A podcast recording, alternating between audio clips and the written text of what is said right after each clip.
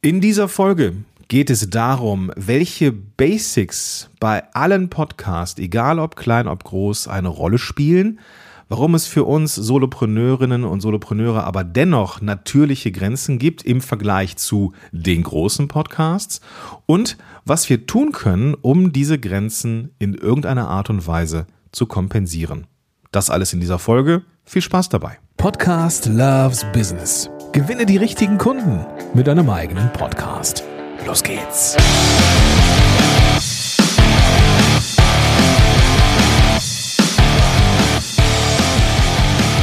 Willkommen zurück zu einer neuen Episode von Podcast Loves Business. Ich bin Gordon Schönwelder, ich bin dein Podcast Coach und mit diesem Podcast und mit meiner Arbeit helfe ich Solopreneurinnen und Solopreneuren dabei, einen Podcast zu starten oder einen bestehenden Podcast so zu optimieren, dass er richtig, richtig Gas gibt und die unternehmerischen Ziele der einzelnen Personen erreicht.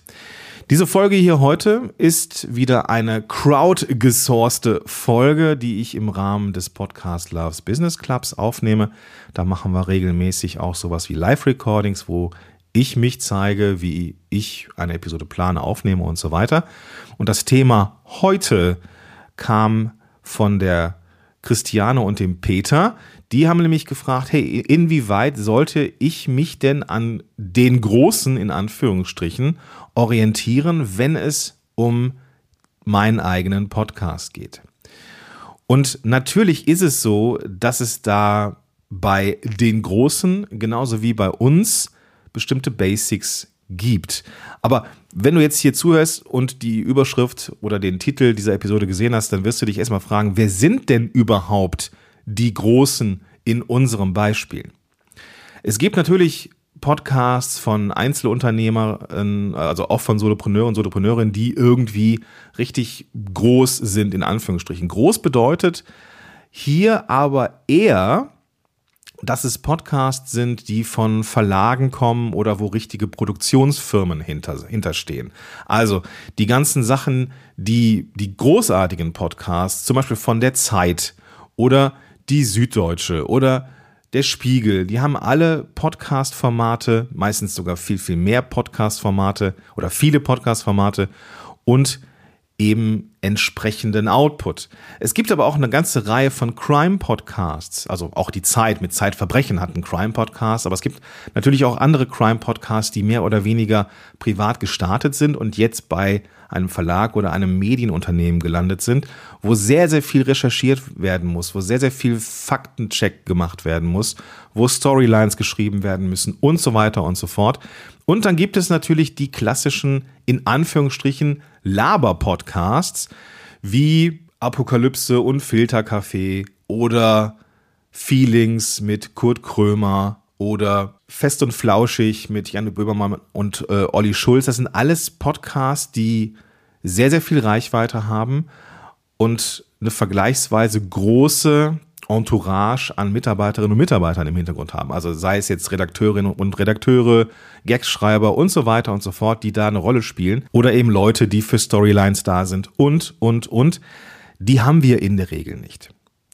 Trotzdem gibt es, wie ich finde, oder wie wir hier in der Vorbereitung rausgefunden haben, schon irgendwie Basics, die egal wie groß, in Anführungsstrichen, und das möchte ich nochmal betonen, das groß ist immer in Anführungsstrichen, da komme ich später nochmal drauf, egal wie groß diese Podcasts sind, es gibt immer Basics, die eine Rolle spielen und die nicht verhandelbar sind.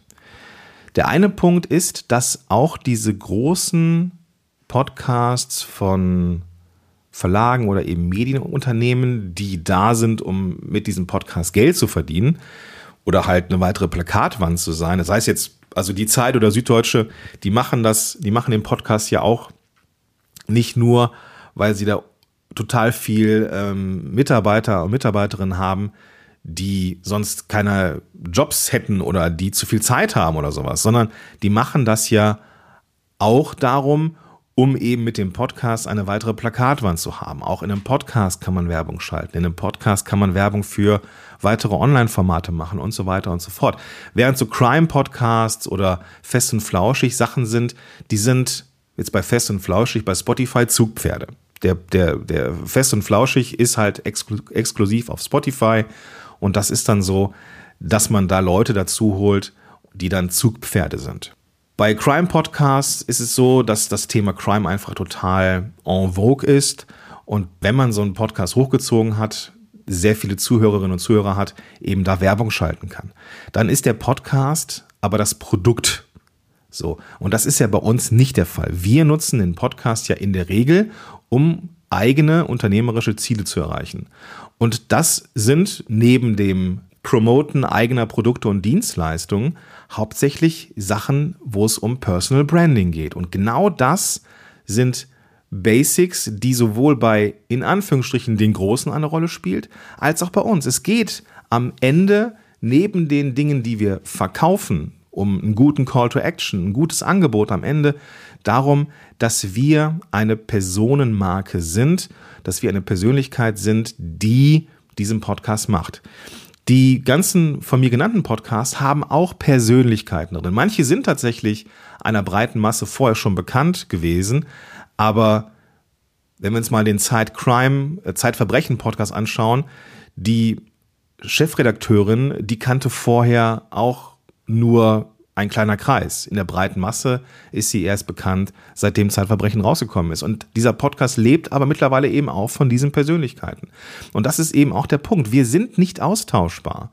Und das sollten wir immer im Blick behalten. Das ist das, wo wir uns auch orientieren dürfen an diesen großen Podcast. Wir sind Persönlichkeiten. Und wenn ich so drüber nachdenke gerade, ist das auch einer der wichtigen Punkte da draußen. Wir irgendwann ist es so, dass die Menschen zu uns ein gewisses Vertrauen haben sollten und dass wir Episoden rausbringen, die für sie passen. Und da entsteht eine Verbindung. Es entsteht eine, eine Verbindung zwischen Menschen. Das ist so eine asynchrone Verbindung. Ich sende heute etwas raus und irgendwann kommt diese Folge raus und Menschen verbinden sich mit mir. Und dann freue ich mich, wenn man irgendwie in Kontakt kommt oder sowas. Aber wir dürfen uns trauen, und das ist gerade für die, die jetzt, die jetzt vielleicht eher so wissenslastig unterwegs sind in ihren äh, Podcast-Episoden, wir dürfen uns da auch als Menschen zeigen. Denn das halte ich für einen ganz, ganz wichtigen Punkt, dass wir nämlich unsere Personenmarke damit aufbauen. Natürlich geht es darum, dass wir immer den Fokus auch auf die Wünsche unserer Zielgruppe haben. Da komme ich gleich nochmal zu. Es geht natürlich auch um Positionierung und so weiter und so fort. Das sind die ganz, ganz wichtigen Dinge. Also der Fokus auf die richtig guten Themen, zu wissen, was wollen die Leute und dass wir eben als Personenmarke da sein dürfen. Jetzt haben wir natürlich bei diesen großen Podcasts, in Anführungsstrichen großen Podcasts, auch sehr viel Entourage dahinter. Das heißt, wir können schon richtig gute Sachen machen, wenn wir jetzt ein Verlag sind. Zeit, Süddeutsche und so weiter und so fort. Die, die haben eine Menge Mitarbeiterinnen und Mitarbeiter, die sich um Sounddesign und um den Schnitt und um Faktencheck und so weiter und so fort kümmern. Das haben wir in der Regel so nicht. Wir haben als Solopreneure und Solopreneurinnen irgendwie eine gewisse Grenze, die uns von den Produktionen der großen, in Anführungsstrichen, Podcasts, ja, unterscheidet. Ich mach mal ich mach mal, ich spoiler mal so ein bisschen. Es ist vollkommen egal, ob du ein Riesenteam an Menschen hast oder nicht. Das ist kein Qualitätskriterium dafür, dass dein Podcast gut oder schlecht ist. Das möchte ich an dieser Stelle schon mal vorwegschicken. Was sind da jetzt aber so, so ganz typische Grenzen? Wenn wir uns jetzt mal die Verlage anschauen, Zeit, Süddeutsche oder auch die Medienunternehmen, die da diese ganzen Podcasts produzieren, das sind Verlage, die haben Ressourcen ohne Ende.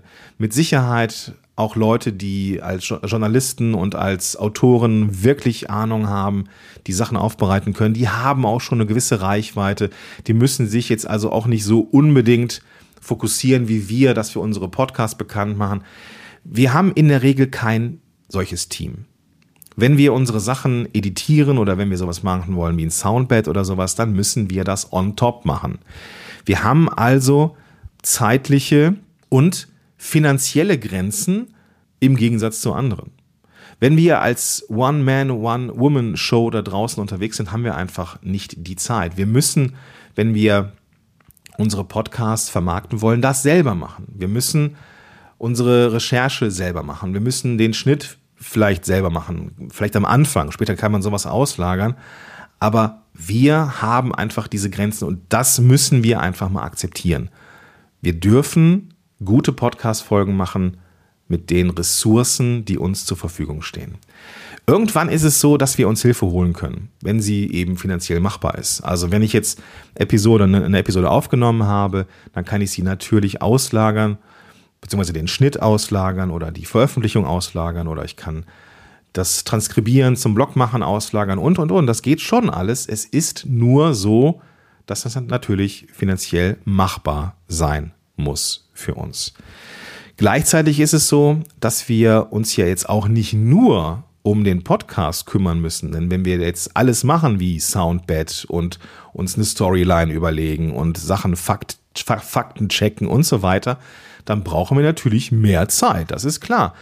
So, und diese Zeit haben wir aber in der Regel nicht, weil wir ja, wenn wir Unternehmerinnen und Unternehmer sind, ja auch noch irgendwas anderes machen müssen. Wir müssen mit Menschen arbeiten, wir müssen Geld verdienen, wir haben Buchhaltung, um die wir uns kümmern müssen. Wir haben nebenher auch noch so etwas wie ein Privatleben, wir haben vielleicht so sowas wie, wie Hobbys oder sowas. Das heißt, wir haben auch nicht die zeitlichen Ressourcen wie andere Verlage, weil wir eben eine One-Man, One-Woman-Show ist. Jetzt ist natürlich die Frage, wie kann man das denn in irgendeiner Art und Weise kompensieren? Gibt es eine Möglichkeit, sich an den Großen in Anführungsstrichen zu orientieren? Die Antwort ist ja, schon.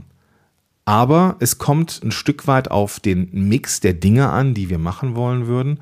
Und es wird um dein Commitment gehen. Also wie weit bist du bereit, mehr Arbeit in deinen Podcast reinzustecken, als es sein muss. Und da kommen wir zu einem ganz, ganz, ganz, ganz wichtigen Punkt. Und deswegen ist mir es extrem wichtig, dass wir bereits im Titel dieser Podcast-Episode klar haben, dass Großen relativ ist. Wir haben nämlich als Solopreneurin, Solopreneure, Expertin und Experten nämlich einen entscheidenden Vorteil wir haben einen Großteil der Recherchearbeit auf dem Weg zur Expertise schon gemacht. Wir haben auf dem Weg dahin super viel gelernt, haben mit ganz, ganz vielen Menschen gearbeitet, sind vielleicht auch mal auf die Schnauze gefallen, haben uns aufgerappelt und wir sind am Ende ziemlich schlau geworden. Und wir können deswegen, weil wir eben auf einem großen Schatz an Wissen sitzen, dieses Wissen nutzen, um schnell Episoden aufzubauen. Wir müssen vermutlich gar nicht so viel recherchieren. Wir können uns, was das angeht, das ganze Rechercheteam ein Stück weit sparen, wenn wir nämlich auf Basis unserer Erfahrung und unseres praktischen Wissens Episoden aufnehmen, so wie ich das jetzt hier auch die ganze Zeit mache. Auch das mit der Storyline müssen wir nicht zwangsläufig machen, weil wir Geschichten erzählen können von unseren Klientinnen und Klienten. Und das sind die besten Stories. Diese Menschen kommen zu uns, weil sie ein Problem haben.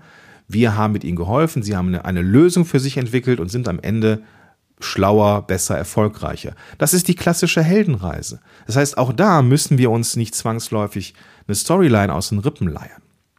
Es geht am Ende, und das ist jetzt die eine, eine Essenz des Ganzen, es geht ein Stück weit um die Positionierung mal wieder. Wenn du mit deinem Thema positioniert bist und Ahnung von diesem Thema hast, dann weißt du ja ganz automatisch, für wen du diesen Podcast machst und welche Inhalte für diese Personengruppe relevant ist.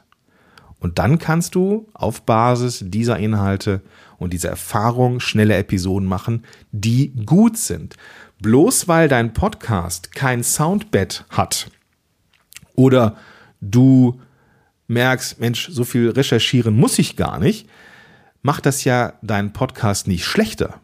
Im Gegenteil, der ist zielgruppengenau, passgenau und kann genauso unterhaltsam sein wie ein Podcast, wo eine Menge Gagschreiber mit am Start waren. Wenn du jetzt aber Dinge hinzufügst oder hinzufügen möchtest, dann kannst du das machen. Die Frage ist nur, wie weit möchtest du gehen? Das ist etwas, was du mit dir selber aus, auskaspern musst. Wenn du beispielsweise, das ist nur so ein Beispiel, die Recherche auslagern möchtest, weil du sagst, mir ist es schon wichtig, dass ich Dinge, die ich sage, mit Fakten belege und vielleicht sogar mit Quellenangaben oder mit Studien, ja wunderbar. Das ist mittlerweile aber auch viel, viel einfacher geworden durch die KI-Revolution, die wir ja gerade erleben. ChatGPT zum Beispiel kann mittlerweile, weil in ChatGPT 4 in der Pro-Variante Bing als Suchmaschine schon mit drin ist, auch aktuelle Sachen recherchieren. Oder es gibt Plugins, die wissenschaftliche Arbeiten filtern können, die du dann entsprechend am besten noch einmal sichtest, ob es auch wirklich funktioniert, als Link und so weiter. Und dann kannst du diese Sachen in die Shownotes packen. Und dann hast du die Recherche, dein Rechercheteam an eine KI ausgesourced. Es gibt schon Sachen, die wir machen können.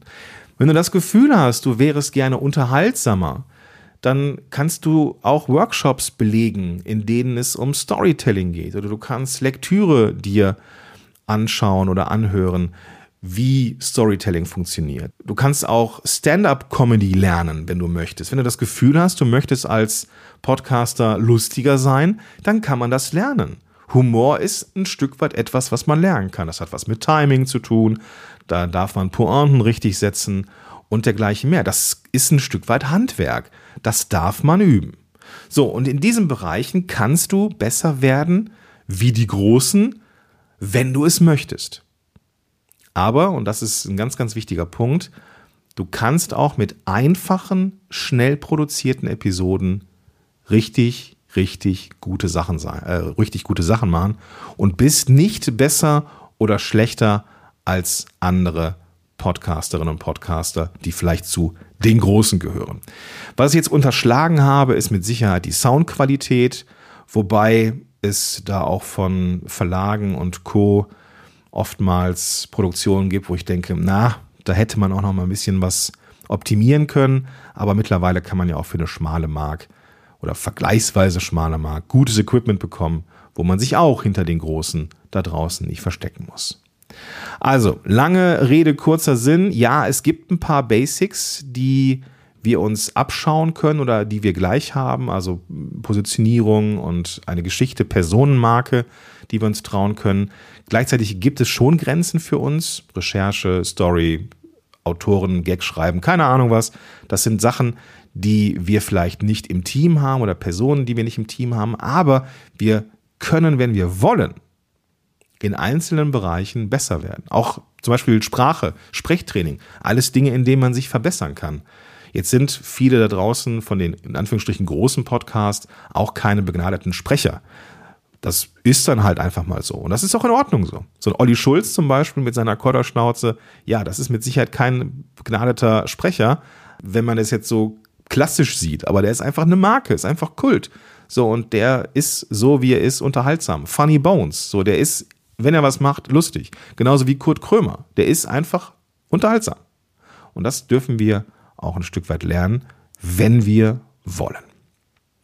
Wenn du jetzt sagst, klasse, habe ich alles verstanden, aber mir fehlt jetzt der Podcast dazu, dann sollten wir uns vielleicht mal unterhalten. Es gibt wie immer die Möglichkeit eines kostenfreien Strategiegesprächs. Da können wir schauen, was du brauchst auf deiner Podcast-Reise, wo vielleicht gerade äh, bei dir die Hürde ist, wo so ein Flaschenhals ist, entweder beim Start eines Podcasts oder du merkst, der Podcast, den du hast, das macht dir Spaß, aber er bringt dir gefühlt nicht so viel, wie du dir das erhofft hast. Bist vielleicht von dem Format auch ein bisschen, naja, nicht, vielleicht nicht enttäuscht. Es macht dir Spaß, aber du spürst, dass da noch Luft nach oben ist. Dann sollten wir mal reden und schauen, wie wir da diesen Podcast starten oder eben pfeilschnell und passend für dich machen. Dazu gehst du einfach in die Show Notes, öffnest die Podcast-App, mit der du das jetzt hier hörst, findest da den klickbaren Link oder gehst auf podcast-helden.de slash Strategie. Das soll es dann auch wieder gewesen sein für heute. Ich wünsche dir einen ganz, ganz tollen Tag und wir hören uns in der nächsten Episode wieder oder sehen wir uns vielleicht in einem der kostenfreien Strategiegespräche. Bis dahin, dein Gordon Schönwälder.